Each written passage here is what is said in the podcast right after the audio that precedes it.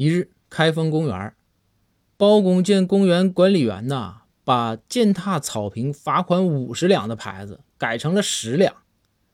这包公就好奇呀，包公就问说：“你这改低了，这还能起到警示的作用了吗？”管理员就回道：“大人，这东西吧是庞太师让改的，太师说啊，五十两太贵，怕没人踩。”